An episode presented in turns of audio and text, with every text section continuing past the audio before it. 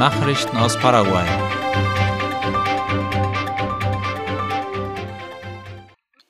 In Loma Plata findet heute ein Workshop über Städteplanung statt.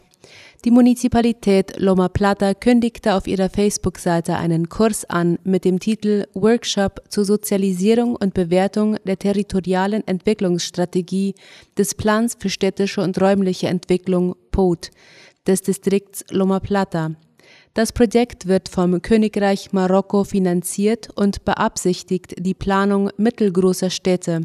Bei diesem Treffen wird der Entwurf der gebietsbezogenen Pläne für den Bezirk vorgestellt.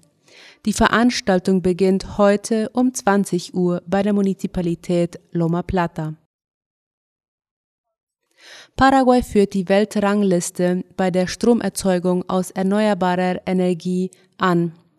Paraguay führt zusammen mit Costa Rica die Weltrangliste der Länder an, die Strom aus erneuerbaren Energien erzeugen. Das zeigt ein Bericht der lateinamerikanischen Energieorganisation OLADE, wie IP Paraguay schreibt. Beide Länder erzeugen 100 Prozent ihres Stroms aus erneuerbaren Energiequellen. An zweiter Stelle stehen Island und Norwegen mit 99 und 98 Prozent. In Paraguay sind drei Wasserkraftwerke in Betrieb, zwei doppelstaatliche, Itaipu und Yacyretá, und eines unter der Verwaltung der Nationalen Stromverwaltung Ande mit dem Namen Acaraú. Tänzergruppe aus Encarnacion sticht bei internationalem Wettbewerb hervor. Das städtische Folkloreballett und die städtische Tanzschule von Encarnacion haben 39 Preise beim ersten internationalen Tanzwettbewerb Sur Dance gewonnen. Dieser fand in Carlos Paz und Bariloche in Argentinien statt, wie die Zeitung La Nación schreibt. Die Tänzer errangen 26 erste Plätze, 12 zweite und einen dritten Platz. Darüber hinaus erhielten sie besondere Auszeichnungen. Die Direktorin für Kultur von Encarnacion, Fabiola Castelnovo, die die Künstlergruppe begleitete, betonte, dass diese wichtigen Erfolge eine Anerkennung für die Anstrengungen darstellen, die Schüler, Eltern und Lehrer über mehrere Monate hinweg gebracht haben. Im Hinblick auf die Odessur-Spiele plant die Regierung Bauten an den Grenzübergängen. Beamte der Behörden für Migration und Tourismus besuchten zusammen mit dem Sportminister Diego Galeano die Stadt José Falcón an der Grenze zu Argentinien. Wie IP Paraguay berichtet, erörterten sie Aspekte der Migration und des Zolls sowie die Arbeit der verschiedenen Institutionen, die bei der Ankunft der Delegation anwesend sein werden. Es würden 15 Tage mit einem wichtigen internationalen Auftritt Paraguays sein. Das bringe für das Land eine große Verpflichtung mit sich, sagte der Sportminister. Galeano bedankte sich bei denjenigen, die den wichtigen Arbeitstag begleiteten. Die Tourismusministerin, die Generaldirektorin für Migration und der Vorsitzende der Nationalen Verwaltung für Schifffahrt und Häfen, außerdem Vertreter der Zollbehörde des MEOPC und der paraguayischen Marine. Den Angeklagten im Fall des Massakers im Gefängnis von San Pedro drohen bis zu 40 Jahren Haft. Die Staatsanwaltschaft forderte gestern bei ihrem Abschlussplädoyer 40 und 25 Jahre Gefängnis für die Tat, die sich vor drei Jahren im Gefängnis von San Pedro ereignet hatte. Damals waren zehn Menschen auf grausamste Art ums Leben gekommen und zwölf verletzt worden. Über die Abschlussphase des Gerichtsprozesses berichtet heute Ultima Hora. Bei der letzten Anhörung begleiteten den mit dem Fall beauftragte Staatsanwalt Giovanni Grisetti zwei seiner Kollegen und die Generalstaatsanwältin Sandra Quinones persönlich. Angeklagte in dem Fall sind insgesamt 24 mutmaßliche Täter, die in zwei Gruppen vor Gericht stehen.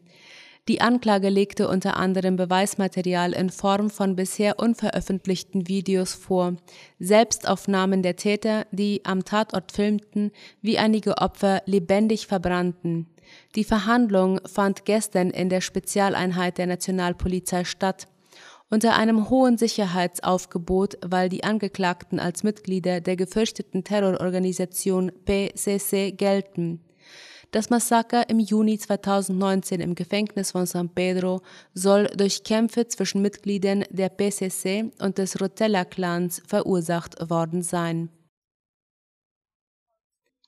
Der Bau der Brücke zwischen Pilar und Puerto Cano könnte bald konkretisiert werden. Bei seinem Besuch im Departement Nyembuku äußerte sich Staatspräsident Mario Abdo Benitez zuversichtlich, dass die Verhandlungen rund um das Bauprojekt noch vor Ablauf seiner Amtszeit abgeschlossen werden. Er wies dabei darauf hin, dass auch die argentinische Regierung bereit sei, den Bau der Brücke zwischen Pilar und Puerto Cano voranzutreiben. Wie die staatliche Nachrichtenagentur IP Paraguay den Staatschef zitierte, soll eine gemeinsame Kommission gebildet werden, die das Projekt voranschiebt. Laut Abdo Benitez würde die Lateinamerikanische Entwicklungsbank GAF bereit sein, die Machbarkeitsstudie für das Projekt zu finanzieren.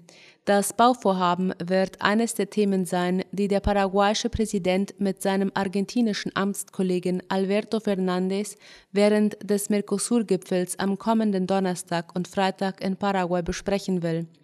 Der Minister für öffentliche Bauten und Kommunikation Arnoldo Wiens schickte voraus, dass man versuchen will, im nächsten Jahr mit dem Bau der Brücke zwischen den beiden Grenzstädten zu beginnen, sofern die Haushaltspläne beider Länder das zulassen.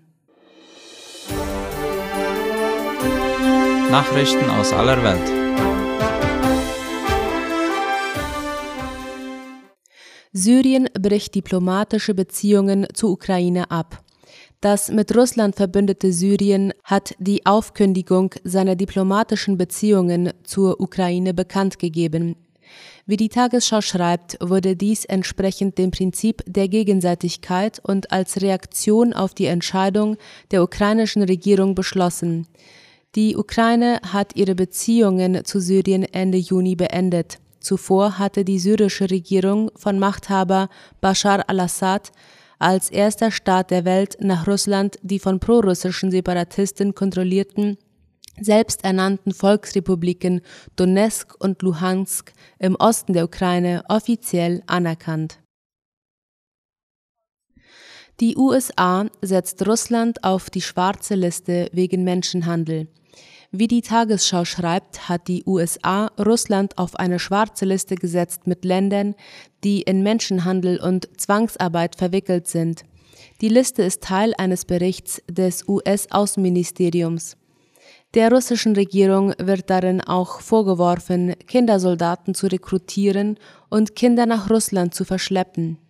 Millionen von Ukrainern seien wegen des russischen Angriffs auf der Flucht, weshalb sie anfällig für Ausbeutung seien, heißt es in dem Bericht. Die EU stellt Gasnotfallplan vor. Dem ORF zufolge bereitet sich die EU auf eine mögliche Gaskrise in Europa vor. Heute wird die EU-Kommission einen Notfallplan vorstellen, wie man auf Ausfälle bei Gaslieferungen reagieren könnte. Einem Entwurf zufolge enthält er Vorschläge, welche Industrien neben den geschützten Haushalten im Ernstfall noch mit Gas versorgt würden. Zudem wird zum Energiesparen aufgerufen.